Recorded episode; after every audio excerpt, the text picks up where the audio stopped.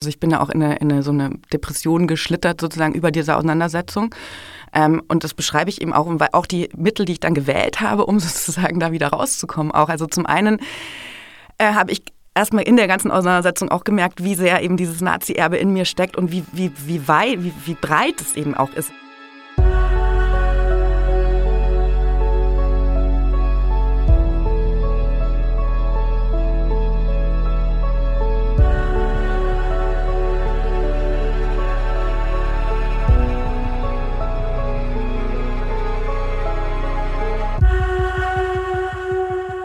Liebe Hörerinnen, liebe Hörer, heute ist nicht der 27. Januar, ein Tag, der in meiner Familie mir sehr wichtig ist. Heute ist der 31. Januar. Wir bringen eine Folge zu diesem Datum fünf Tage, vier Tage später raus. Der 27. Januar ist der ungelenk genannt Holocaust-Gedenktag in Deutschland. An diesem Tag gedenkt man, was ähm, im Dritten Reich von 1939 bis 1945 passiert ist mit all den Menschen, die ermordet wurden. Das Datum wurde gewählt, weil an diesem Tag die sowjetische Armee Auschwitz befreit hat. Und deswegen gibt es diesen Tag, der erst seit ein paar Jahren gefühlt im Bewusstsein der Menschen ist. Aber was ich sehr schön finde, ist, es wird immer noch darüber diskutiert. Äh, und die Hörerinnen und Hörer des Podcasts, die die Folgen mit meinem Vater sich auch anhören, wissen, dass auch in meiner Familie das ein großes Thema ist, über das viel gesprochen wird. Und ich habe heute eine Gästin, Veronika Frenzel. Sie ist Journalistin, ähm, schreibt unter anderem für die Süddeutsche Zeitung, macht auch Radiobeiträge und sie hat ein Buch kürzlich veröffentlicht. Und zwar In eurem Schatten beginnt mein Tag. Veronika, Veronika sitzt mir gerade gegenüber. Ich erzähle noch ein bisschen, du darfst gleich ja. was sagen. Ich stelle dich einfach noch ein bisschen weiter vor. Und sie hat in diesem Buch was ganz Spannendes erzählt, nämlich die Geschichte, wie sie versucht, die Vergangenheit ihrer Großeltern herauszubekommen und was das mit ihr macht und was das für sie bedeutet. Und das ist in dem Sinne spannend, weil es ganz anders ist als meine Geschichte, weil die Geschichte meiner Großeltern ganz offen und direkt immer diskutiert wurde. Bei Veronika war das nicht so. Und deswegen gleich die erste Frage auch an dich. Wie kann es eigentlich sein, dass wir in Deutschland, wo ja eigentlich seit 1947, sagen wir mal, über die Vergangenheit dieses Landes diskutiert und gesprochen wird, dass man es nicht schafft, schon viel früher mit seinen Großeltern darüber zu sprechen. Warum hast du dieses Buch jetzt erst geschrieben? Mhm. Ja, das ist tatsächlich eine große Frage und ich habe mich, als ich das dann ähm, gemerkt habe, dass ich ja schon bald 40 werde und das noch nicht getan habe, auch gedacht, oh Mann, was ist, äh, wieso? Also ich war dann da, da sehr schockiert drüber. Allerdings habe ich dann und, und, sehr wütend auch mit mir, mit mir selber natürlich. Und ähm, vielleicht da auch nochmal vorne vor, vor, vorweg, ähm, bevor ich dir ähm, erzähle, wie das bei mir war. Es ist ähm, tatsächlich ja so, dass es eine große Diskrepanz gibt zwischen dem, wie wir sein wollen und dem, wie wir tatsächlich sind. Und ich glaube, das ist überall so und ähm, bei uns in Deutschland auch so und dass es eben keine besonders gute Fehlerkultur gibt. Das heißt, ja, wir stellen uns, oder ich habe das halt bei mir gemerkt, ich habe mich halt oft äh, anders gesehen oder besser gesehen oder eben als Antirassistin gesehen, obwohl es da Dinge in meiner Vergangenheit gab, gibt, die gibt, die ähm, tatsächlich eben eigentlich dem äh, auf eine Art wieder widersprechen erstmal. Also ich musste quasi einen Prozess machen, um erst dahin zu kommen. Genau. Und ja, also das gibt wahnsinnig viele, viele psychologische Gründe, wieso, äh, wieso man da so lange braucht. Ähm, und es ist gerade in Deutschland, glaube ich, etwas, was gar nicht so unnormal ist. Das glaube ich auch, weil der Satz, ach, hätte ich mal meinen Opa oder meine Oma gefragt, den hört man sehr, sehr häufig. Also das ist und ich habe mich dann wirklich auch immer gefragt, warum hast du denn nicht gefragt? Also ich will eine kurze Anekdote geben. Ich hatte mal eine äh, tolle und wichtige Beziehung in meinem Leben äh, mit einer Frau, mit der ich sehr lange zusammen war. Und ich kam, wir haben ihre Großeltern besucht. Und in dieser Wohnung der Großeltern waren relativ viele Wehrmachtssprüche an der Wand. Und äh, da standen dann auch so, äh, so Nazi-Bücher im Regal, irgendwie Blut und Boden und äh, das deutsche Volk und dem Deutschen und ganz grauselig. Und irgendwann beim Mittags, am Mittagstisch sagte ich dann, fragte ich diese Großeltern, die ich zum ersten Mal getroffen habe, warum denn hier so viel Nazi-Scheiße steht. So, was passierte war, dass unterm Tisch ich getreten wurde von meiner Freundin und ich danach verstummte und mich auch nicht mehr getraut habe, weiter zu fragen. Der Grund war natürlich klar, weil die Großeltern relativ okay die Zeit wahrscheinlich empfunden haben. Und es wäre eigentlich ein Moment gewesen, wo ich weiter sticheln hätte müssen. Aber ich habe es nicht getan als erzogener Antifaschist, als jemand, der da sagt, wir müssen dagegen ankämpfen, wir müssen darüber reden. Also ähm, ja, also ich glaube, also das ist eben auch Erstmal glaube ich, dass es tatsächlich auch, also es ist wichtig, es anzusprechen, ja. Allerdings ist es, man kann die Leute eben auch nicht zwingen dazu. Es ist etwas, was persönlich, was in einem entstehen muss. Und gerade innerhalb von der, in der Familie ist es wirklich sehr schwer, weil ähm, Großeltern, die eben das äh, als positiv erlebt haben und sich womöglich eben auch noch lange danach damit identifiziert haben, ähm, bauen oder haben darüber, darum ein Tabu aufgebaut, das eben ich auch tatsächlich in mir selber entdeckt habe. Ähm, also dass es eben mir auch wirklich obwohl ich mir das ganz klar vorgenommen habe, immer wieder, ich frage jetzt, ich, ich spreche das jetzt an, in dem Moment, wo es dann dazu kommen sollte, ich eben auch also so verstummt bin. Und es wirklich wie so eine Mauer war, in die ich eintreten, reißen musste, erst um es dann tun zu können. Du hast in deinem Buch was ganz Interessantes gemacht. Du hast ähm, so fiktionale Kapitel geschrieben über das Leben deiner Großmutter und deines Großvaters. Und die fand ich fast am spannendsten, weil das so äh, verwegen von dir war, dich in diese Köpfe reinzudenken und wie haben sie diese Zeit und sich erlebt und diese Aufarbeitung. Du sagst aber auch, oder man, ich glaube in Besprechungen auch zu deinem Buch oder auf dem Klappentext steht drauf, dass du das gespürt hast, dass da was ist. Wie spürt man das? Mhm. Also gespürt, dass sozusagen etwas äh, Unheimliches in, ja. in, der Vergangenheit meiner Familie liegt. Das war so ein bisschen wie ein Horrorbuch, immer diese Beschreibungen. Ja, ja, aber es ist, ähm, also wie spürt man das? Also ich glaube genau, das Tabu nimmt man ja wahr, aber es ist eben etwas, was unbewusst wahrgenommen wird. Also dass da eben ein Geheim, so ein dunkles Familiengeheimnis ist. Wie, wie, ja, eben etwas, du merkst, es, es ist etwas nicht in Ordnung, aber du weißt auch irgendwie, du weißt nicht, wie du da überhaupt rankommst. Also es ist eben ähm, ja so ein, tatsächlich ein unheimliches Gefühl. Es war ist jetzt nicht so, dass ich diese unheimlich, das als immer als unheimlich empfunden habe als als als Kind, aber aber es war mir eben schon klar, dass da eben etwas ist, was ähm, irgendwie äh, spooky ist, sozusagen. Ja. Ist dir das bewusst geworden, weil du erzählst eben auch davon, von dem, wie deine Großmutter zum Beispiel dir und deiner Schwester gegenüber sich äußert, im Sinne von, was ist, heißt es, ein Mädchen zu sein, eine Frau? Mhm. Es gibt so eine Szene, die du beschreibst in einem Schwimmbad, mhm. die so gruselig ist. So, das ist, wo man, wo, wo, wo ich als Mann auch einen Grusel empfinde, wo so krass, natürlich trägt sich das immer weiter. So dieses, diese Gedanken, die sind ja nicht weg. So. Ähm, sind das die Situationen gewesen, wo du eben dieses Gespür hast, da ist irgendwas, da schwebt irgendwas in meiner Familie? Mhm. Ja, genau. Also ich glaube, ähm, ich beschreibe es im Buch ja auch tatsächlich am Anfang in der Situation, dass wir spazieren gehen, um ein, ein damals eben ein, ein, ein, ein Heim für Geflüchtete oder eine, eine Unterkunft und, äh, und wir sozusagen großen Bogen darum gehen. Und ich eigentlich in dem Moment mich so noch daran erinnere, dass ich eigentlich Interesse hatte zu diesen Leuten zu gehen, also offen war. Und ähm, aber dann sozusagen die Reaktion von ihr kam und davon wegzuziehen und dann eben auch mit negativen Worten das dann zu, zu kommentieren. Ähm, also die, die ganze Situation und eben auch die Menschen, die dort gelebt haben. Und, ähm, und dieser, dieser, dieser Konflikt sozusagen, dass ich eigentlich gemerkt habe, wow, irgendwie merke ich, das ist eigentlich nicht cool, aber es sagt jemand, der, der mir wahnsinnig nahe steht, den ich liebe, der für mich eine Instanz ist. Und diesen, diese, dieser Widerspruch, der, glaube ich, erzeugt eben so ein unheimliches Gefühl, dass du eben merkst, in dir drin ist eigentlich etwas, dem, das dem wieder, widerstrebt, aber du kannst dem auch nicht entkommen, weil du ein Kind bist. Hm.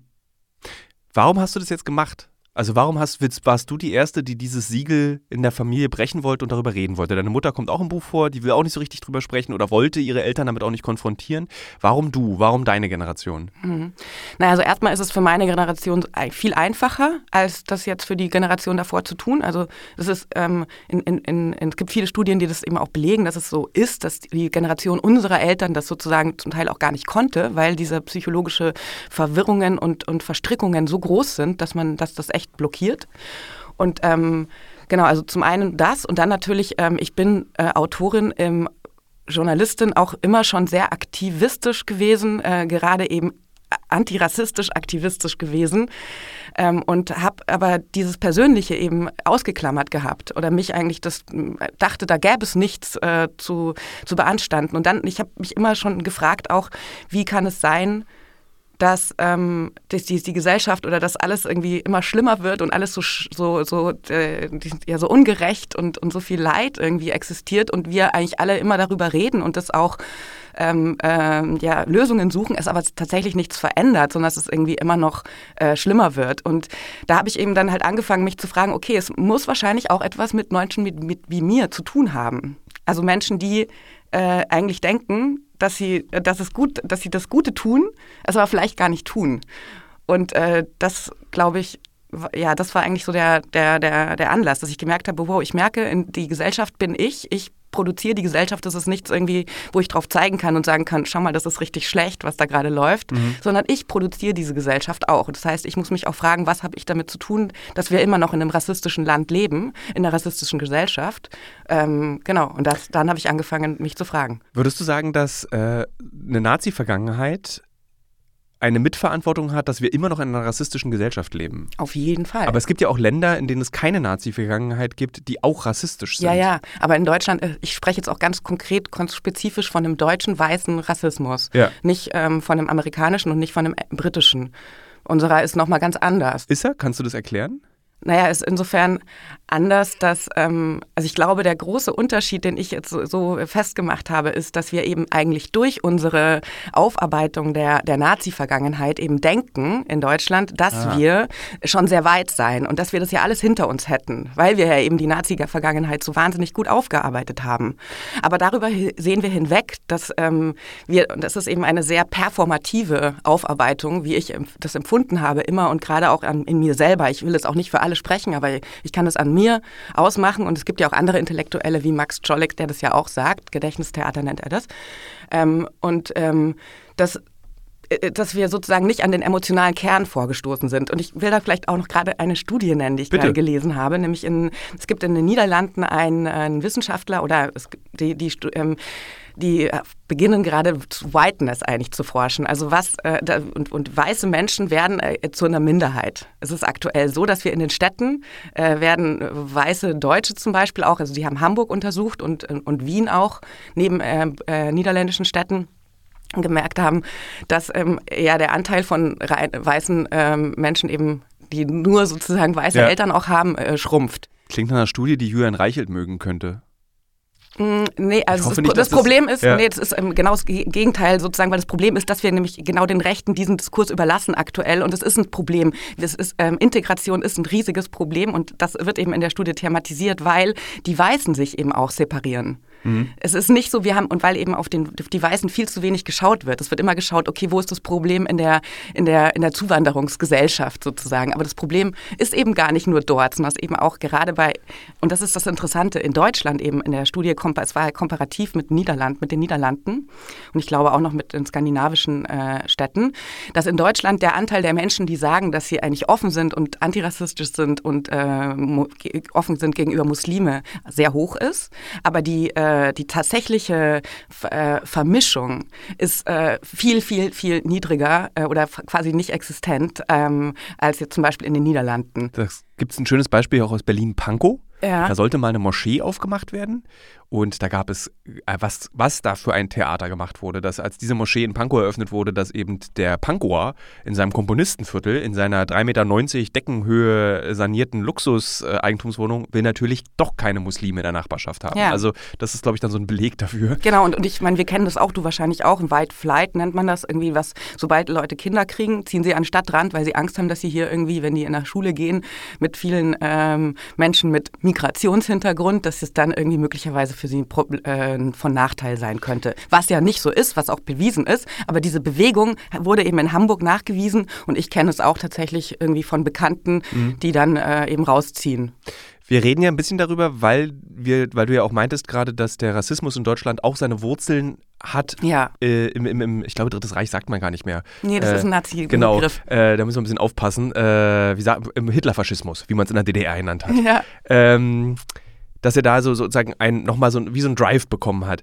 Machen wir es uns aber nicht ein bisschen zu einfach, wenn wir einfach die Schuld unserer an unsere Großelterngeneration mhm. zurückreisen und sagen, naja gut, die, wir haben halt den Faschismus in Deutschland, jetzt können wir auch nichts dagegen machen, jetzt sind wir eben Rassisten, weil wir da aus dieser Welt eben kommen. Das können wir jetzt auch nicht ablegen. Nee, also das ist natürlich auf keinen Fall der Weg und genau darum geht es nicht. Das beschreibe ich im Buch ja auch sehr ausführlich, dass es eben nicht darum geht, jetzt nur zu sagen, ihr habt Mist gemacht, sondern eben die Verantwortung daraus abzuleiten, weil die existiert ja für uns jetzt ganz konkret, also für mich jetzt ganz konkret, weil ich halt gemerkt habe, dass ähm, dieses äh, Erbe eben auf natürlich auf, auf x verschiedene Weisen in mich eingedrungen ist und ich das eben in mir dekonstruieren muss, auseinandernehmen, mich sozusagen auf eine Art auseinandernehmen muss, möchte, um eben äh, bestimmte Verhaltensweisen, Gedanken ins Instinkte oder rassistische Reflexe, nenne ich das im Buch, eben nicht zu reproduzieren oder mich zumindest ähm, halt bewusst damit zu fassen mhm. und nach und nach das zu verändern. Also es geht sozusagen nicht darum, die Verantwortung abzugeben, sondern die Verantwortung äh, ähm, anzunehmen, die eben diese Verantwortung unsere Großeltern Eltern haben das ja nicht getan, also meine sozusagen, ja. deine ja nicht. Aber vielleicht auch nochmal, ähm, das Buch geht jetzt ganz konkret um, äh, um, um meine, um meine Nazi-Großeltern, aber es geht äh, insgesamt, äh, weil das eben in meinem Fall die Geschichte ist, die ich nun mal habe. Das sind meine Wurzeln. Aber es geht generell darum, dass wir als weiße Menschen, EuropäerInnen und vor allem auch Deutsche, eben eine Verantwortung haben. Ähm, das Erbe, das ja eben, also die Nazis kamen ja auch nicht aus dem Nichts. Das ist ja eine jahrhundertelange Prägung, die dann gegipfelt ist in diesem Wahnsinn, ja, oder, ähm, aber sozusagen dieses Erbe, das ist ja auch von, von ist ja auch in, in, in Menschen angelegt über Literatur, Kultur, Unibetrieb, ähm, also Rassismus, Diskriminierung, davon, also dieses mhm. Erbe. Ähm, sozusagen, es geht nicht nur um die Nazis, es geht noch um viel mehr und es ist auch und dieses Erbe ist ja mit den Nazis auch nicht ver, verschwunden. Mhm. Unsere Kultur, die Medienlandschaft funktioniert ja immer noch. Also es ist ja ein systematischer Rassismus, den wir haben, der in den Strukturen des Systems steckt. Das heißt, äh, und eben auch in unserer Erziehung, in unserer ganzen Kultur also wir könnten eigentlich immer noch fast in jedem Roman, der von Weißen geschrieben ist, ähm, Dinge entdecken, die, ähm, ja, also ich nicht fast, würde ja. ich sagen, äh, die eben wahrscheinlich eben ein bisschen rassistisch sind und, und gar nicht absichtlich, aber eben, weil man das so in einem drinsteckt, dass wir, selbst wenn man denkt, man ist Antirassist, man eben Dinge reproduziert. Und ich glaube, es ist super wichtig, dass wir das anerkennen, weil wir sind an einem Punkt, wo, wo wir Weißen einfach jetzt äh, äh reagieren. Wir müssen ja. reagieren sozusagen. Ich finde das ganz interessant, würde sich dein, ob dein Großvater sich im Grabe umdrehen würde, wenn er weiß, dass seine Vergangenheit dazu geführt hat, dass du einen Appell machen kannst, über unseren eigenen Rassismus nachzudenken. Also, dass du gelesen wirst, Menschen dein Buch rezipieren, aufgrund der Vergangenheit deines Großvaters und deiner Großmutter. Also, dass das Ergebnis davon ist, nicht, dass du eine stolze Deutsche bist, sondern das Ergebnis davon dieser Erziehung ist, Leute, hinterdenkt euren eigenen Rassismus. Das ist ja eigentlich ein tolles Ergebnis vom Faschismus, wenn Faschismus schafft, Rassismus zu bekämpfen. Ja, naja, also. Das ist auf jeden Fall eine steile These. Hot Take, Hot Take nennt man das, glaube ich. Ähm, ja, also. Äh, also genau, natürlich ist es auf eine Art quasi, ich glaube, das Best Outcome sozusagen ja. aus so einer aus so einer Verstrickung, Verkettung von äh, oder von solchen Wurzeln. Ähm, aber wie gesagt, ich glaube, dass wir eigentlich, also es ist ja jetzt auch nicht, ich meine, meine Familie ist, du hast selber gesagt, es ist schockierend sozusagen, es sind äh, stramme, sie waren stramme Nazis, sind jetzt aber auch nicht irgendwie, ähm, also sie waren jetzt nicht die höchsten, äh, ähm, in der mhm. höchsten Liga sozusagen. Also man das, muss man das sein? Das ist immer eine Frage, die. Nee, genau deswegen meine ich, es geht ja sozusagen um diese Normalität auch, mhm. weil ähm, die, also ich glaube sehr viele, also das Problem ist ja zum Beispiel aktuell in Deutschland, dass irgendwie mehr als die Hälfte irgendwie sagt, sie hätten Widerständler in der Familie, was ja nicht der ja. Fall sein kann. Ja. Aber genau, also da sind wir wieder an dem Punkt, wir haben, wir haben eigentlich, bisher sind wir noch nicht so weit, dass wir echt sagen, okay, diese Verantwortung trage ich eben auch als Enkel. Ja. Ja. Und ähm, mein Opa, ja, weiß ich nicht, ob, also das, du hast es ja schon gesagt, ich erzähle auch fiktiv irgendwie deren Lebensgeschichten nach. Ich habe da sehr mit mir gerungen, ob ich das machen darf, genau wie du ja gerade gesagt hast. Das ist irgendwie ziemlich bold sozusagen auf eine Art, irgendwie das zu tun. Aber ich dachte eben, äh, mir ging es eben darum, ich wollte sie eben nicht verurteilen, sondern ich wollte sie verstehen, ohne irgendwas in Schutz zu nehmen, ohne irgendwas zu entschuldigen, ohne irgendwas zu relativieren. Aber es sind meine Wurzeln. Und wenn ich jetzt sage, wenn ich sie hasse oder wenn ich jetzt sozusagen diese, diese Aufarbeitung in einen Hass gegen sie mündet, was phasenweise auch der Fall war, dann fange ich an, mich selbst zu hassen weil es mhm. ja meine Wurzeln sind. Und dann äh, bin ich verloren, dann, dann kann ich eben auch nicht mehr sozusagen jetzt das, was ich jetzt tue, eben sagen, okay, ich bin jemand anderes, ich kann eben jetzt auch für die Welt eintreten, die ich eigentlich möchte.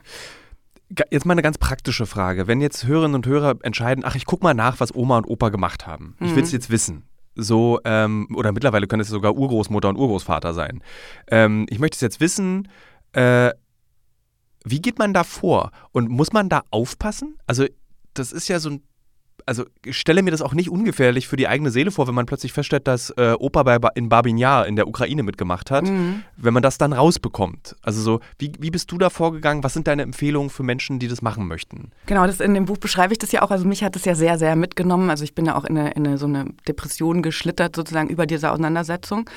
Ähm, und das beschreibe ich eben auch, weil auch die Mittel, die ich dann gewählt habe, um sozusagen da wieder rauszukommen, auch. Also zum einen äh, habe ich erstmal in der ganzen Auseinandersetzung auch gemerkt, wie sehr eben dieses Nazi-Erbe in mir steckt und wie, wie, wie weit, wie, wie breit es eben auch ist. Es ist ja nicht nur Rassismus, es ist ja eben auch so eine wahnsinnige Unbarmherzigkeit äh, sich selbst gegenüber und eben also sozusagen eigentlich genau das, was ich mache, eben dieses mich komplett auseinandernehmen, ohne irgendwie äh, äh Mitleid und eben auch so, so wahnsinnig äh, ja, so eine, was Herrenmenschen nenne nenn ich das auch, in, ähm, also sozusagen dieses Denken, dass ich das jetzt auch machen kann, dass ich eben mhm. gar nicht in den, den, den, Gedanken, den du jetzt äußerst, den hatte ich überhaupt nicht am Anfang, dass mich das irgendwie verunsichern oder, oder äh, könnte. Ich dachte natürlich, das muss ich machen, also mache ich das jetzt so. Genau, und ich bin dann eigentlich, also was mir am meisten geholfen hat tatsächlich, ist eben dann auch mit anderen Menschen sprechen, die, die eben auch so eine Erfahrung hatten. Also es gibt Gruppen, die man, äh, an die man sich wenden kann, die sich regelmäßig treffen. Das sind ähm, zum großen Teil vor allem ältere Menschen, aber die haben halt auch eine große Ver Erfahrung sozusagen schon, wie es eben abläuft, welche Emotionen dann auch hochkommen in dieser Auseinandersetzung und wie man dann damit umgehen kann. Und das Wichtigste für mich war dann, und ich spreche jetzt erstmal von äh, sozusagen anderen Nazi-Nachfahren, mhm. ähm, weil in dieser Auseinandersetzung ja auch eben Dinge hochkommen, die auch verletzend sein können für die anderen. Also man, man merkt ja da auch dieses Erbe, rassistische Gedanken, irgendwie vielleicht womöglich auch antisemitische Emotionen, die da irgendwie hochkommen, oder Emotionen, Reflexe oder eben in, die eben in einem angelegt wurden und ähm, die will man ja auch nicht irgendwie Menschen äh, entgegenbringen, die eben davon betroffen sind. Ja. Also das heißt, es ist auch wichtig, glaube ich, in so einem geschützten Raum erstmal darüber zu sprechen um eben auch äh, ja sozusagen dieses, äh, diese Entmenschlichung erstmal zu identifizieren, um dann eben wieder an der eigenen Menschlichkeit äh, zu arbeiten. Und dann war es für mich wahnsinnig hilfreich, eben auch mit ähm, mit ähm, ja, Opfern oder Nachfahren von, von Holocaust-Überlebenden eben auch zu, zu sprechen und, ähm, und jüdischen Menschen, äh, jüdischen Deutschen, jüdischen Menschen überhaupt irgendwie ja. zu sprechen, für die dieses Erbe dann nochmal eine ganz andere Geschichte ist und ähm, denen ich mich ähm, gegenüber halt natürlich auch sehr, sehr schuldig immer noch gefühlt habe, auch, auch ähm, und ähm, ja, wo, wo sie dieses, dieses Schuldgefühl, das einen ja auch nicht weiterbringt, weil dieses Schuldgefühl ja einfach nur eine Last ist. Deswegen ähm, für mich eben leite ich davon immer die Verantwortung ab, weil die einen handlungsfähig macht. Aber diese, diese, diese Begegnungen haben mich eben auch dazu gebracht, diese Handlungsfähigkeit wieder zu erlangen. Weil sie mich eben auch auf eine Art eben äh, aufgenommen haben als Mensch und nicht eben nur als Nachfahre von Nazis. Dieses Buch und diese Gespräche mit Überlebenden, ist das auch so eine Form von Absolution, die du gesucht hast? Es ist okay, dass du eine Nazi-Vergangenheit hast. Nee, also ich, also. Sozusagen, ähm, das, das sollte nicht dabei rauskommen.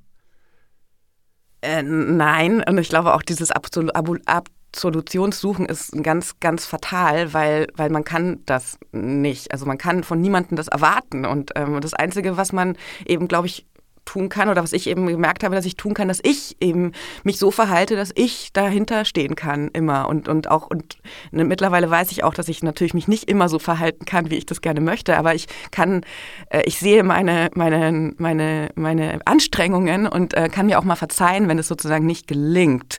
Mhm. Ähm, es geht nicht darum, diese, diese, diese Absolution zu finden, zu suchen, aber es ist eben schon so, dass eben in diesen ähm, Begegnungen eben Heil, was Heilsames sein kann, weil wir am, am, Ende heilen wir uns nicht selber, sondern nur als Gemeinschaft und wir müssen zusammenkommen, um uns, äh, also in, in, der, in den Begegnungen, in menschlichen Begegnungen heilen wir.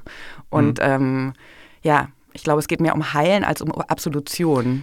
Würdest du sagen, dass du eigentlich jedem Deutschen und Deutsche, jeder Deutsche empfiehlt, guckt mal in eurer Familiengeschichte nach, was ist da los? Dem weißen Deutschen. Den weißen Deutschen. Ja. Aber, aber warum, warum nicht auch, also jetzt, also du meinst jetzt auch zum Beispiel migrantische Deutsche aus, da natürlich auch, wenn ihr Lust habt, aber wenn es nicht mit dem Dritten Reich zu tun hat, ist es auch Schnuppe am Ende. Also sozusagen bezüglich aufs Dritte, nicht aufs Dritte Reich, sondern bezüglich mhm. auf den Hitlerfaschismus, guckt mal nach, was da passiert ist. Das würdest du nur weißen Deutschen empfehlen oder auch allen? Naja gut, also ich meine, ich glaube, es gibt ja keine äh, migrantischen Deutschen, die irgendwie jetzt. Aber es geht, glaube ich, nicht nur um den Hitlerfaschismus oder so, um ja. Nationalsozialismus, sondern ich würde jeden weißen Deutschen, äh, äh, jeden Weißen überhaupt auf der Welt, aber jetzt in Deutschland, ja, in ja. Deutschen empfehlen, in der eigenen Vergangenheit zu schauen, was da notwendig gibt, ist, äh, was da passiert ist, was da möglicherweise für, für Verstrickungen liegen, ganz persönliche, die eben auch dazu führen, dass wir heute in der Gesellschaft leben, in der wir leben und mhm. welcher Anteil daran ist. Es gibt in den USA interessanterweise so eine Bewegung, also Bücher mein Buch ist in Deutschland ja ein ziemlich äh, was Besonderes. Sowas gibt es ja in dem Sinne noch nicht. Also es gibt natürlich irgendwie Leute von, äh, ich weiß es gerade nicht, aber irgendwelche bekannten, berühmten Hitlern äh, oder mm, Nazis, die dann eben sozusagen darüber geschrieben haben, wie es ist, äh, Tochter von Him Himmler zu sein ja. oder so. Aber sozusagen nicht von so einem, von so gewöhnlicheren Nazis, ja. Und eben auch dann eben diese große Frage, wie geht man damit um? Und in den USA gibt es so eine, so eine Bewegung schon, schon länger, also Acknowledgement, äh, äh, Memoiren, glaube ich, also so äh, Anerkennung, ähm, ja. autobiografische Schreiben, dass eben Menschen eben davon erzählen, wie sie jetzt in den USA eben äh, mit, dem, mit dem Sklavenhandel verbunden sind, mit den Plantagen, mit der, mit der ähm, ganzen, äh, mit dem ganzen Siedlerkolonialismus. Und da gibt es dann eben auch von diesen Gruppen, also oder reparativen äh, äh, Genealogie, äh, reparative, okay. Äh, reparative Genealogy, ähm, weil es im Ende darum geht, eben Reparation, was Reparatives eben zu tun, also Re Reparationen. Es geht jetzt nicht konkret um Zahlungen, aber es geht eben darum, wir kennen an, wir müssen etwas ändern, wir müssen ähm, die, die Verhältnisse, also mater was Materielles ändern. Und mhm. in den äh, USA hat diese Bewegung eben tatsächlich auch schon dazu geführt, dass generell in den, in den die Menschen mehr bereit sind, also mehr Menschen bereit sind zu sagen, okay, wir müssen wirklich was äh, Materielles ändern. Weil noch ist es ja bei uns so, äh, passiert ja leider immer noch so, dass wir Leute haben, die sehen einen Menschen, einen Geflüchteten mit einem Handy und sagen, wieso hat der ein Handy? Ja. Sozusagen nicht zu sagen, oh, das ist ein Geflüchteter, natürlich kriegt er ein Handy. Ich glaube, dass also das, was du, diese, diese Abstraktion von Faschismus, Nationalsozialismus, eigene Familiengeschichte aufarbeiten und gegenwärtigem Rassismus, die ist ganz schön kompliziert. Ich kann mir vorstellen, dass viele Hörerinnen und Hörer jetzt in diesem Moment auch sagen so, hey, was hat denn das eine mit dem anderen zu tun? Also, wenn ich ein Rassist bin heute, was hat es denn mit meinen Großeltern zu tun? Also, ist da nicht genug Zeit gewesen, das schon längst abzulegen? Mhm. Mhm. Das, also ich weiß, worauf du hinaus willst im ja. Buch, weil ich habe das Buch ja auch gelesen. Aber mhm. vielleicht kannst du das nochmal ganz kurz erklären, warum ja. wir heute Geflüchteten ihr Handy nicht gönnen und was hat das mit unseren Großeltern zu tun? Mhm. Naja, also das hat natürlich was mit, also erstmal die Grund, also mhm. es ist irgendwie so, dass äh, nochmal der Nationalsozialismus ja nicht aus dem Nichts gekommen ist und dass danach ja auch nicht irgendwie vorbei war. Diese zwölf Jahre sind ja nicht irgendwie ein, ein, ein Vakuum. Sozusagen, es gibt Kontinuitäten und wir als weiße Deutsche schwimmen in dieser Suppe schon seit, also unsere Ahnen sozusagen und wir damit ja auch, weil wir sind ja, also es ist ja mittlerweile auch erwiesen, dass wir sozusagen jetzt nicht irgendwie mit der Geburt, wir sind ja kein blank beschriebenes Blatt, wir kriegen ja ganz viel mit über ähm, ja sogar Gene, also über auch Emotionen werden ja auch zum Teil sozusagen so weitergegeben, ähm, dass, dass, dass, dass das in uns weiter wirkt, ist also ist, ist ja ganz ja. klar eigentlich. Ich glaube, Epigenetik nennt sich das. Epigenetik, genau. genau.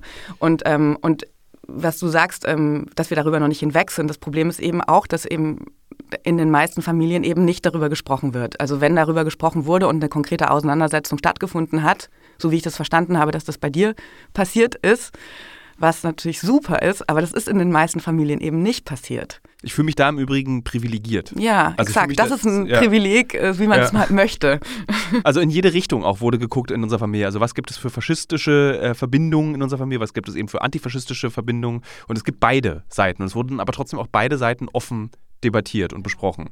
Genau, darum geht es ja eben auch, also das anzuerkennen, was da ist und dann damit zu arbeiten, auch wenn es eben nicht schön ist. Und mhm zu sagen, oh Gott, wie furchtbar, meine Wurzeln sind ja schon schrecklich, äh, bringt einem halt am Ende, es ist ein normaler erster äh, Gedanke und Schritt.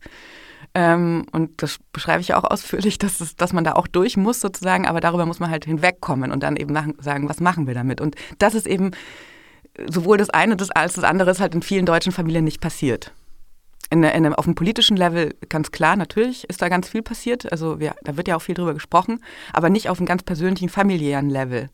Äh, und das ist, glaube ich, halt echt wichtig, damit wirklich was passiert, weil die Gesellschaft, wie gesagt, was ich eingangs schon gesagt habe, ist ja in uns. Wir tragen die, wir mhm. produzieren die, wir, wir bilden die jeden Tag mit unserem Handeln. Ich finde es ja immer sehr praktisch, wenn mein Leben korreliert mit den Werbepartnern und Partnerinnen, die ich habe. Zurzeit mache ich eine große Recherche zum Thema Marathon. Demzufolge muss ich natürlich auch wissen, wie man einen Marathon läuft und trainiere tatsächlich dafür. Nicht, weil ich Ü40 bin, sondern wirklich, weil ich als Journalist ein bisschen etwas über dieses Marathon-Business herausbekommen möchte.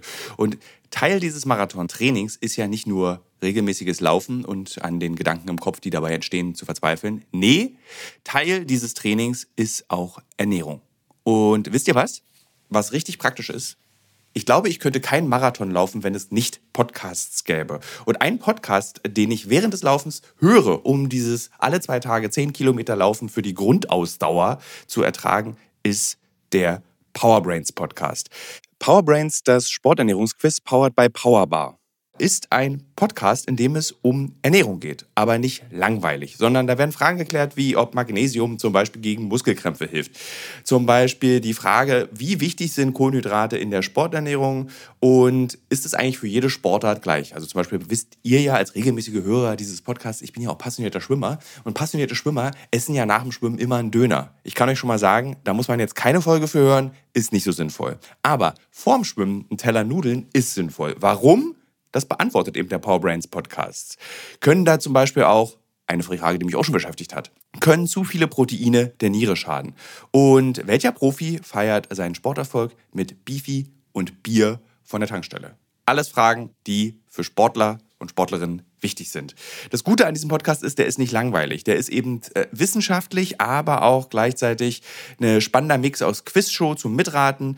Dazu gibt es Interviews, Anekdoten und sehr aufschlussreiche Wissensvermittlungen mit Host Dani Herzog. Bis zum 14.03. gab es folgende Gäste. Der Ironman-Gewinner und Triathlet Sebastian Kienle, Legende Joey Kelly, TikTok-Fitnessstar Joe Wünsche und andere Gäste aus der Staffel sind René Adler, Otto Bulletproof, Jonas Deichmann, Imke Salander, Maren Schiller, die ich im Übrigen auch für die Recherche treffe, und viele mehr. Jeden zweiten Donnerstag erscheint eine Folge und ihr könnt es auch als Videopodcast gucken auf dem Powerbar YouTube-Kanal.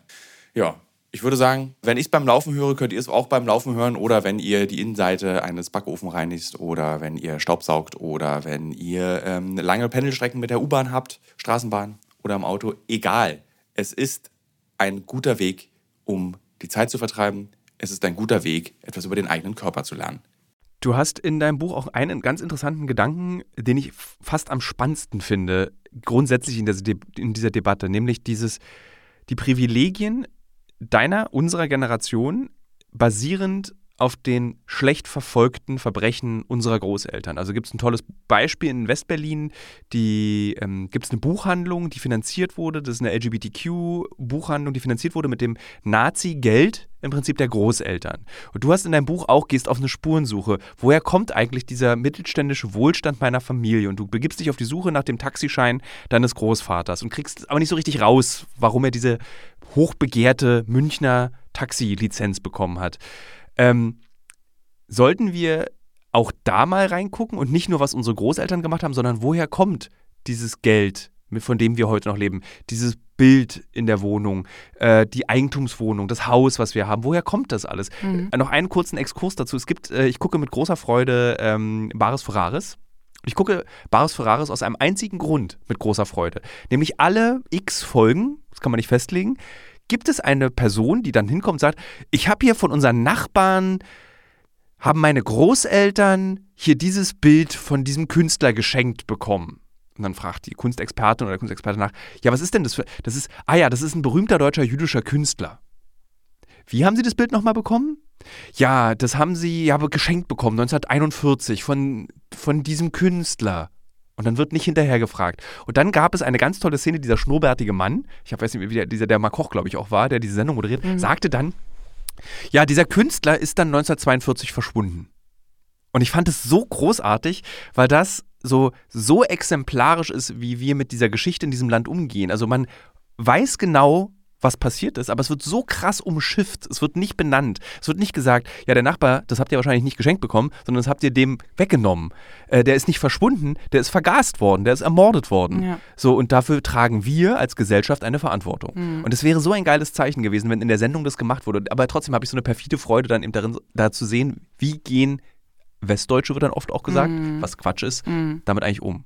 Und das ist es eigentlich. Ich finde, wir sollten nicht nur uns um unsere Großeltern kümmern, sondern auch, woher kommt diese Kohle? Und das ist echt viel Geld. Genau, genau. Also ähm, ich glaube ja. Also das ist äh, sozusagen genau die Frage, die du gesagt hast. Genauso wie ich jedem weißen Deutschen sozusagen nahelegen würde, doch mal in der eigenen Vergangen Familienvergangenheit zu schauen, würde ich eben auch das raten. Also das ist ja sozusagen, geht ja damit einher. Mhm. Und ähm, Jetzt ganz konkret in, in, im Nationalsozialismus ist es ja ganz klar. Also ich meine, da ist ja, hat ja quasi jeder, jede Familie wahrscheinlich äh, irgendwie äh, irgendein Teil von äh, aufgelösten jüdischen Haushalten irgendwie bekommen auf Flohmärkten oder wie auch immer das dann in Geschäften würde, das ja alles verkauft. Also es muss ja jetzt nicht nur irgendwie gleich das teure Bild sein, sondern es können ja auch kleine Sachen sein und genau darum geht es eben auch, wie sozusagen eben das äh, Geld oder das, ja, wie das verteilt ist in unserer Gesellschaft bis heute. Und ich glaube, wenn man das dann verstanden hat, hat, dann kann man eben auch, also dieses in, in der eigenen Familie, dann kann man eben auch, dann ist es auch viel leichter zu sehen, wie einfach die ganze Welt noch so funktioniert. Weil wir reden jetzt ja nochmal vom Nationalsozialismus, aber es geht ja noch um viel mehr. Also es geht ja auch zum Beispiel um Kolonialismus, wo in Deutschland ja auch überhaupt nicht drüber gesprochen wird. Und wir haben ja auch eine koloniale Vergangenheit, die, mhm. die äh, ähm, äh, auch sehr brutal und ähm, also wirklich die Vorläufer des, ähm, des Nationalsozialismus waren, wo wir überhaupt noch nicht äh, ein Bewusstsein für entwickelt haben.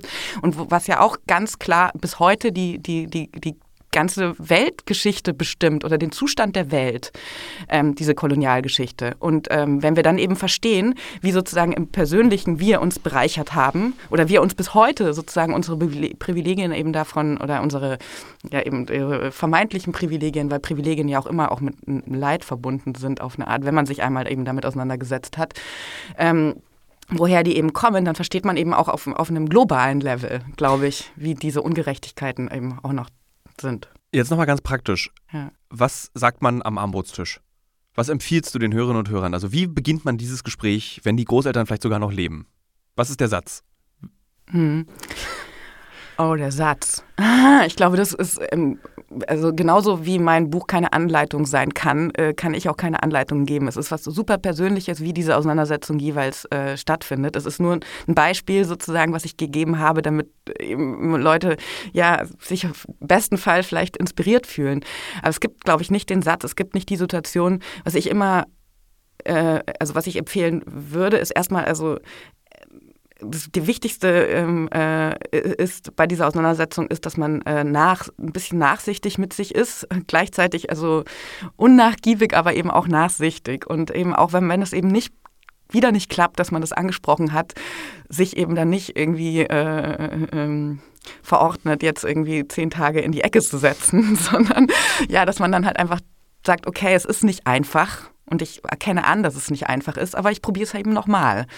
Und die Wahrscheinlichkeit, dass man da nichts zurückbekommt, ist sowieso so groß, dass, dass man sich das auch gar nicht so wahnsinnig vorwerfen muss, weil das die Leute, die Eltern, Großeltern, äh, Eltern auch antworten meistens ja gar nicht drauf oder um, umgehen diese Frage oder ignorieren die Frage. Ja. Also es ist auch, glaube ich, also ich hatte tatsächlich Glück, das spiegeln mir auch ganz viele Leser, die eben auch so eine Geschichte haben wie ich, die sagen mir, wow, deine, deine Familie hat super reagiert, weil meine Mutter mich eben auf eine Art unterstützt hat. Also sie will immer noch nicht drüber reden, wie du sagst, oder es fällt ihr schwer, darüber zu reden, aber sie unterstützt mich dabei, weil sie trotzdem ein Bewusstsein dafür entwickelt hat, dass es notwendig ist. Ja. Aber trotzdem fällt es ihr schwer. Aber das ist eben, und es gab trotzdem Konflikte auch in dieser Auseinandersetzung zwischen Sehr gut uns. Nach, nachlesbar auch in deinem Buch. Also genau.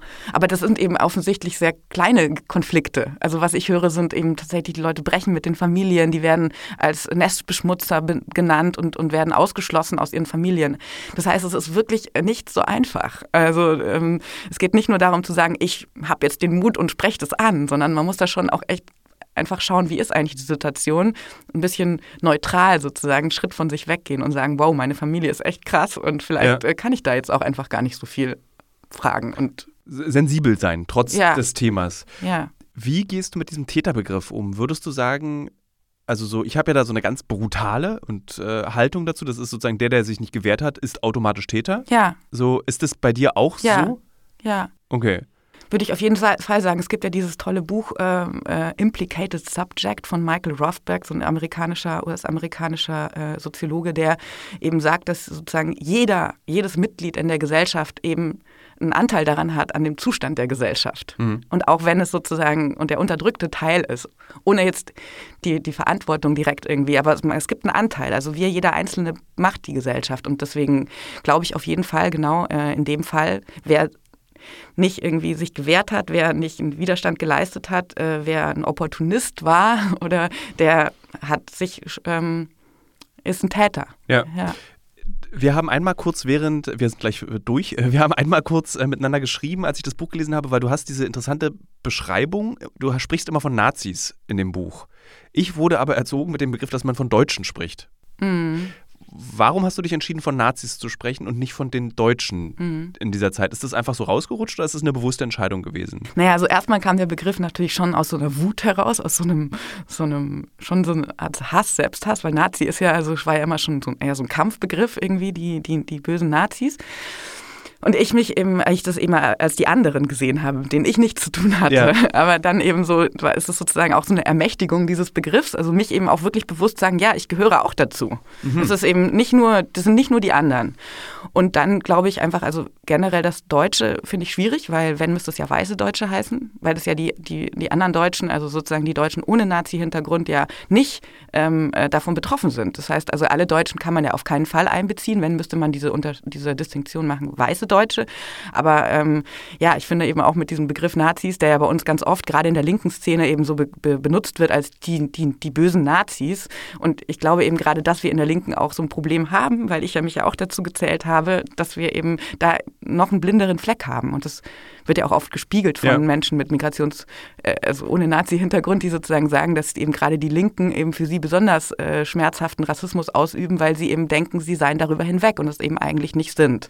Jetzt noch eine abschließende Frage für dich als linke Person. Mhm. Wie gehst du eigentlich damit um, dass das westdeutsche Gedenken den kommunistischen Widerstand grundsätzlich ignoriert? Naja, das ist, ähm, ich glaube, wir haben also das zeigt halt einfach nur, dass unsere Gesellschaft einfach generell einfach immer noch so was Herrenmenschelndes eben hat. Also ich meine, die Bundesrepublik ist ja ganz klar, hat sich ja auch irgendwie so die DDR ja sozusagen einverleibt, ohne irgendwas irgendwie davon zu würdigen. Und das ist ja auch eben was sehr Nazihaftes, dass sie sagen, okay, ihr habt äh, verbockt, so ihr alles ist schlecht, was da passiert ist. Ähm, aber wir haben alles richtig gemacht und alles gut gemacht. Mhm. Also sozusagen dieses Absolute und eben nicht zu sagen, okay, das sind zwei Modelle gewesen, was vielleicht ja auch was gut gewesen. Also gerade zum Beispiel, Sie haben uns hingewiesen, ja ganz massiv auf unsere West, auf unsere, wie, wie sehr unsere Politiker, unsere Verwaltungsmenschen immer noch in, in der Nazi-Zeit wurzeln. Also es gab ja diese Kontinuitäten, die von, wo die ähm, Schauprozesse in der DDR ja wirklich irgendwie Dinge aufgedeckt haben, die hier in, in der ja. Bundesrepublik ja sonst gar nicht zutage gekommen wären. Und dass man sagt, okay, ja, es war vielleicht auch natürlich propagandistisch, aber es hat, hat uns auch weitergebracht. Also dass man da einfach einen anderen Umgang findet, ist, glaube ich, hat, zeigt einfach nur, wie sehr wir eigentlich leider immer noch halt eben äh, ja, das, äh, ich das, das Nazihafte haben. Ich wundere mich dann auch jedes Jahr, wenn dann sich so darüber gefreut wird, über Sophie Scholl oder über ja. Stauffenberg, dass es da einfach nicht mehr Namen gibt. Ich frage mich dann so, ey Leute, also Ernst Thälmann, ja, ich weiß, der saß aber auch im KZ. Und da gibt es hunderte, wenn nicht noch mehr Kommunisten, die irgendwie ein, ein riesiges Netzwerk in Deutschland am Leben erhalten haben, einen Widerstand möglich gemacht haben und die finden einfach überhaupt keine Erwähnung, weil sie Kommunisten sind. Und das finde ich dann immer so, äh, springt mal über euren Schatten. Ja, ja. Also diese, diese, die, die, auch wenn ihr dann irgendwie gerne kommt mit, der Kommunismus hat 100 Millionen Menschen umgebracht, diese Leute dort, die dann eben von 39 bis, von 33 bis 45 Menschen gerettet haben, das kann man doch trotzdem anerkennen. Ja, natürlich. So, also so, das verstehe ich dann einfach nicht. Und ich meine, die, die, wenn man in den Hintergrund guckt, und es passiert auch in den letzten Jahren von Sophie Scholl und von Stauffenberg, stellt man eben auch fest, dass dieser Widerstand kein sauberer Widerstand war. So. Ja, generell ist das ja, glaube ich, vielleicht noch ein Gedanke, weil wir gerade über diese Widerstands... Ähm, äh, ja, Widerstand sprechen, weil es in, in, in Deutschland ja irgendwie so in der Pädagogik zum Beispiel ja, die wollen ja immer Widerstandskämpfer, sind ja sozusagen die Menschen, die sie eben eigentlich, äh, die Geschichten, die sie erzählen wollen, damit die Vorbilder sind. Mhm. Und ähm, dass man, dass sozusagen klar ist, man kann in jeder Situation sich anders verhalten. Aber ich glaube, das Problem, äh, das hilft uns nicht wirklich weiter, weil wir dann eben eben dieses Ergebnis haben, was ich anfangs meinte, dass äh, die meisten Deutschen denken, sie hätten Widerstand, ne, einen Widerständler ja, in der Familie. Das ist ganz lustig, diese Statistik. Ich liebe die auch irgendwie. Das ist so, so total absurd, aber es ist genau, also ich glaube auch, das hat da was mit zu tun, dass wir irgendwie immer wieder über, über die Widerstandskämpfer eben sprechen, anstatt zu sagen, Nein, die meisten waren keine Widerstandskämpfer. Die meisten haben einfach mitgemacht und fanden das sogar ziemlich toll.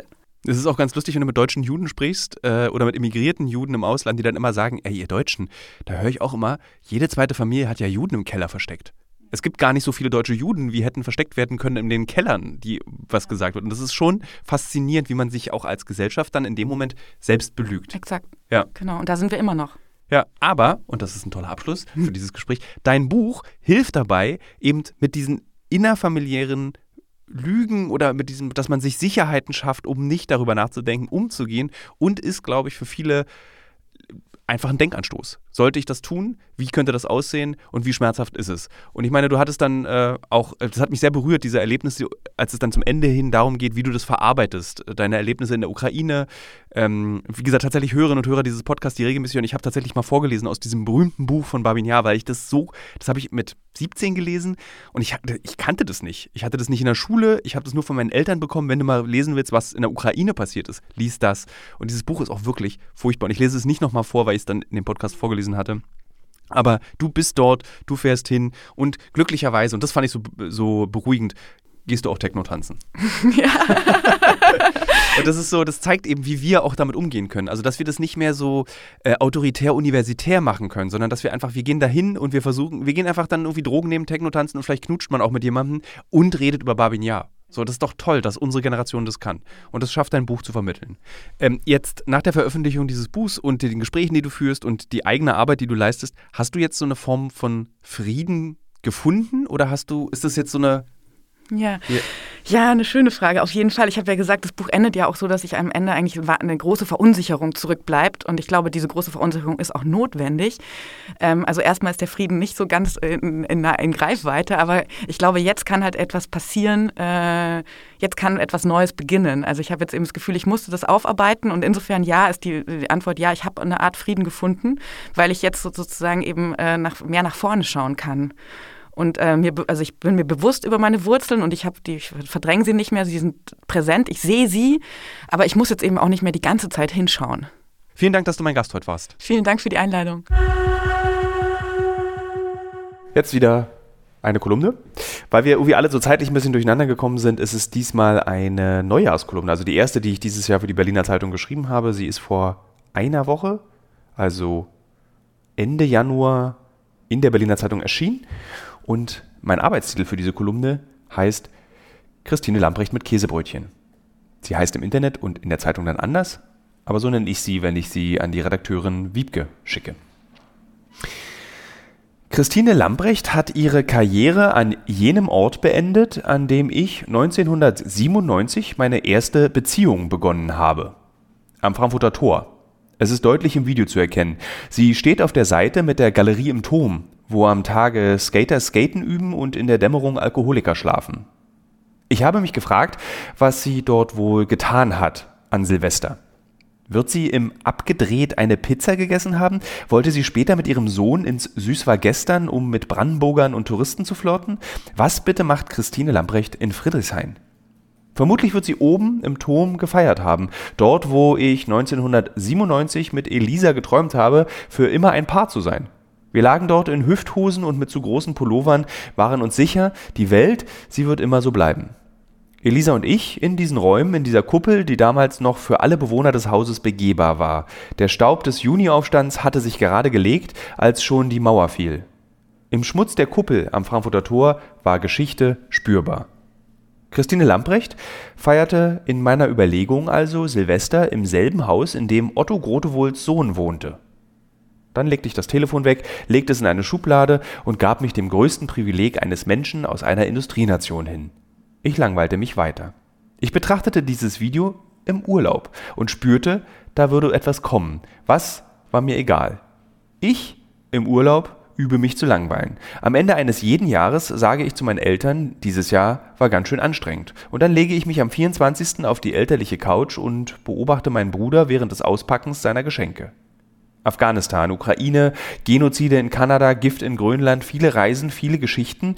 Aber müde bin ich nicht geworden. Ich habe nur verlernt, mich zu langweilen.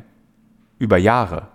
Frage mich, woher ich das habe und beobachte meine Mutter, die selbst am 25.12., wenn alle Mittagsschlaf machen wollen, meinem Vater und mich nach Brandenburg bringen will. Zum Spazieren, wie sie sagt. Die Mittagshitze hier in Südostasien ist unerträglich. Es ist ein Ort, den ich gut kenne. Ich war schon oft hier. Auf dieser kleinen Insel, die Touristen nicht braucht. Ich beobachte das Wasser, ich beobachte Tukane, ich will nichts entdecken und es ist schwerer, als ich glaube. Sehe junge europäische Männer, wie sie sich aus dem Bambus ein Floß bauen, sie wollen damit hier übers Meer. Aber ich befürchte, sie werden ertrinken. Es ist eine Reportage, eine Geschichte, es ist ein Tweet oder ein Podcast. Ich habe doch nur kurze Hosen an, dann ist es doch keine Arbeit, denke ich. Aber nein, ich verbiete mir, mit ihnen zu sprechen, aus meinem Alltag Arbeit zu machen. Ich sammle Kraft in den immer gleichen Abläufen. Ich sammle Kraft, weil ich nicht in Lützerath bin, weil ich nicht in den Krieg muss, weil ich nichts vorbereiten muss. Ich sammle Kraft für das nächste Jahr, das schon längst begonnen hat. Leopardpanzer für die Ukraine, ein neuer Verteidigungsminister, die U6 fährt ja auch nicht mehr und ein Hochhaus am Alex wächst. Während ich hier nichts tue, der Wahnsinn ist nah, wenn ich nichts tue. Spüre da ein unruhiges Pressen im Hinterkopf. Ich lerne Sticken, Sticke Brandenburger Waldwiesen im tropischen Klima auf dem Äquator, lerne es schnell. Stemstitch, Lazy Daisy und so weiter. Bin so konzentriert, dass ich im lila Licht des Nachmittags mit überschlagenen Beinen auf einer Liege sitzend anfange zu schwitzen. Ich lese zehn Bücher in drei Wochen und mache mir dazu Notizen. Ich überlege, welches Buch ich als nächstes schreibe, mache mir noch mehr Notizen. Ich lerne eine alte Form der Fotografie zu benutzen, Cyanodruck, drucke Farne, die ich zwischen Kautschukbäumen finde. Nachts, nach dem erlösenden Regen, gehe ich mit einer UV-Taschenlampe los und sammle Schnecken, sammle Tausendfüßler und suche imposante Kaiserskorpione. Ich will sie bestimmen. Ich ruhe mich aus und denke an all die anderen Menschen, die Berufe haben, die so viel wichtiger sind als mein Beruf die Entscheidung treffen über Menschenleben, die Entscheidung treffen über die Zukunft der Europäischen Union, die Kriege führen müssen. Vielleicht wird Christine Lamprecht einen Sekt getrunken haben oben in diesem Turm auf der schmalen Terrasse. Bei fast 20 Grad. Vielleicht wird sie den Ausblick gelobt haben, näher dran am Feuerwerk. Sie wird gute Laune gehabt haben. Dann mit einem kleinen Käsebrot in der Hand zu ihrem Sohn. Wollen wir ein Video machen für Silvester, für das Instagram? Und der Sohn vielleicht nickt. Ich stelle mir vor, wie jemand auf dieser Party sagt, Nu Christine, ruh dich doch auch mal aus, lass mal den Krieg Krieg sein, nur heute. Wird bestimmt irgendwer gesagt haben. Und Christine wird sich nicht ausruhen können. Ich kenne das Gefühl ja. So, liebe Hörerinnen und Hörer, das war die aktuelle Kolumne aus der Berliner Zeitung, in der ich mir darüber Gedanken gemacht habe, warum Christine Lamprecht am Frankfurter Tor Silvester feiert. Und aufmerksame LeserInnen der Berliner Zeitung haben mir diese Frage beantwortet. Ich habe nicht wenige Nachrichten bei Instagram bekommen darüber, dass Christine Lambrecht im Frankfurter Torturm wohnt. In dem Haus. Sie wohnt wahrscheinlich in der Wohnung meiner damaligen Freundin Elisa. Wie irre ist das bitte? Christine Lambrechts Sohn lebt in dem Zimmer, in dem Elisa und ich zusammen Age of Empire 2 gespielt haben. Wir hören uns nächste Woche.